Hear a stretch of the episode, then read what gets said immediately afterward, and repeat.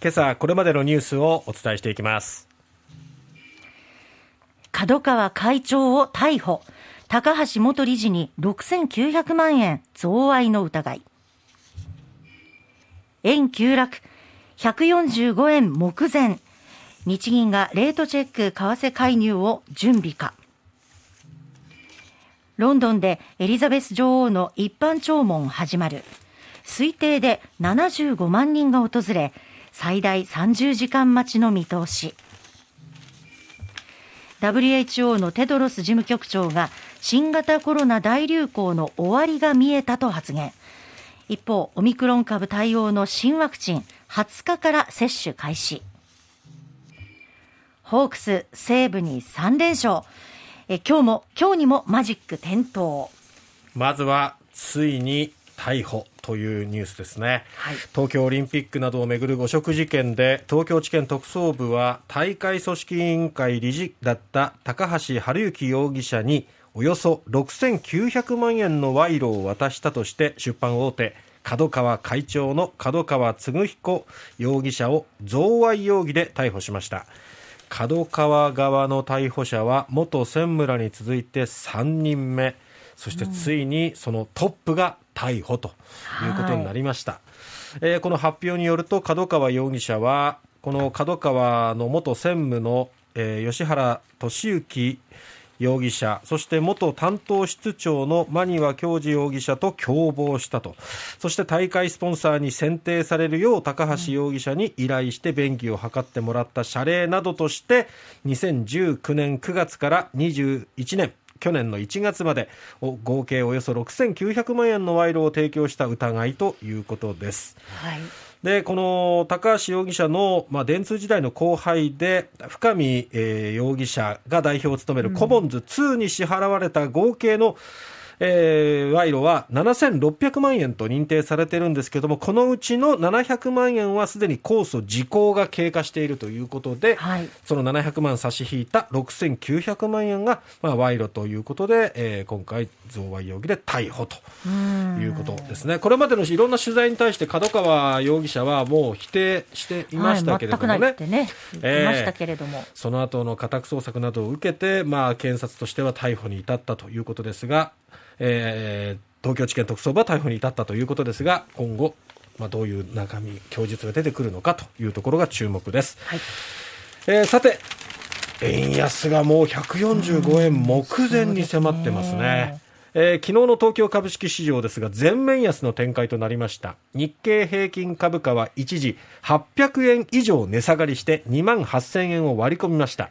終値は前日と比べて796円1銭安い。2万7818円62銭と、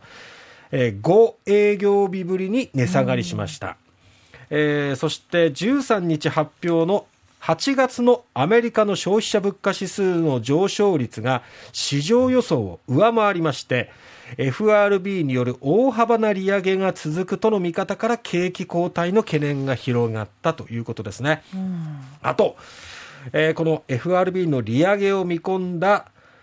ドル買いが広がって13日の夜から14日にかけて円相場が1ドル145円台目前まで下落しましておよそ24年ぶりの円安水準となりました。で日本銀行は昨日の朝、為替介入の準備作業とされるレートチェックを実施しました。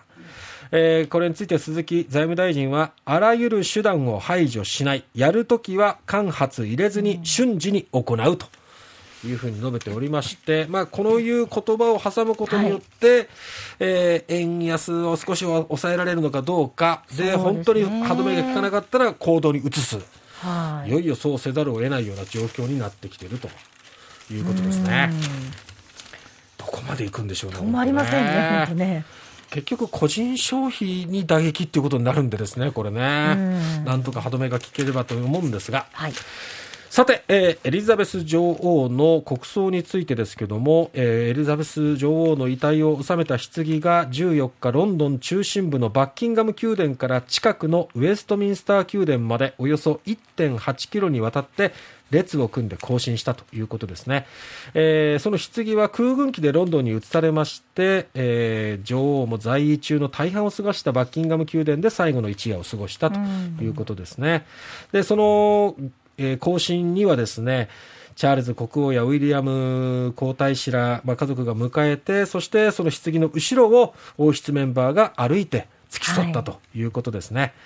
19日の国葬当日の朝まで一般市民の弔問を受け付けるということで、今回は100万人近い市民が訪れると見込まれていまして、宮殿近くでは数日前から弔問待ちの市民の列ができたと。行列はテムズ川南側に沿って10キロ以上続いてイギリスのメディアは30時間待ちと伝えたと。あのテントを張ってる人なんかもね、いましたよね。まあ、いかに今、うん、弔意を寄せているか、そのね、女王に最後の別れをね、ね、え、したいということ。あと、あの、このエリザベス女王の国葬に関しては、天皇皇后両陛下も参列するため、17日から20日の日程でイギリスを訪問されると発表したということですね。まあ、外国の葬儀に参列するというのは異例のことなんですけれども、えー、まあ、陛下の即位後初めての外国訪問ということになります。16日に閣議決定ということです、えー、続いてですが新型コロナウイルス感染症のパンデミックについて WHO 世界保健機関のテドロス事務局長が終わりが視野に入ってきたという認識を示しましたまだ到達していないが終わりが視野には入ってきたと述べまして、収束に向けて感染拡大防止の取り組みの継続を訴えました。終わりが見えてきたって言ったから油断してっていうわけじゃなくって、ねえー、あくまでもあのマラソン選手はゴールが見えたからといって立ち止まることはない。残っているエネルギーを振り絞ってより速く走ろうとするものだ、まあ、要はラストスパートっていうことですよね、ね、警戒を緩めるのではなく強化するよう求めています。まあ、全国的に世界的に収束の方にこうだんだんだんだん向かってきているということを受けての発言です。そしてその新型コロナウイルスの変異株、オミクロン株に対応した新たなワクチンについて厚労省は年内に全ての希望者への接種完了を目指すことを明らかにしました。すでに、えー、ファイザー、モデルナ、それぞれ特例承認されておりますが、うん、まずは、えー、4回目を受けていない60歳以上の人や基礎疾患のある人、18歳以上の人や医療従事者の方、はい、でその後10月半ばから2回以上接種した12歳以上全員に対象を広げて希望者全員に打つと、うん、打てるようにするということですね。これによって本当あの福岡県も下がってきてはいますけれどもね、えー、収束本当にしてほしい。年内に収束すればいいんだけどね。本当にそう願いますね。ね、うんさあ、いよいよホークス、今日にもマジック点灯かということで、西武3連戦、見事3連勝、トータル4連勝ということで、やっとこの混戦を抜け出せるかということでね。さあ、昨日も気持ちのいい勝利でしたけれどもね、はい、えー、詳しい内容はスポーツヒートアップでお伝えしたいと思いますが、ホークス今日にもマジック10か11点灯ということです。楽しみです。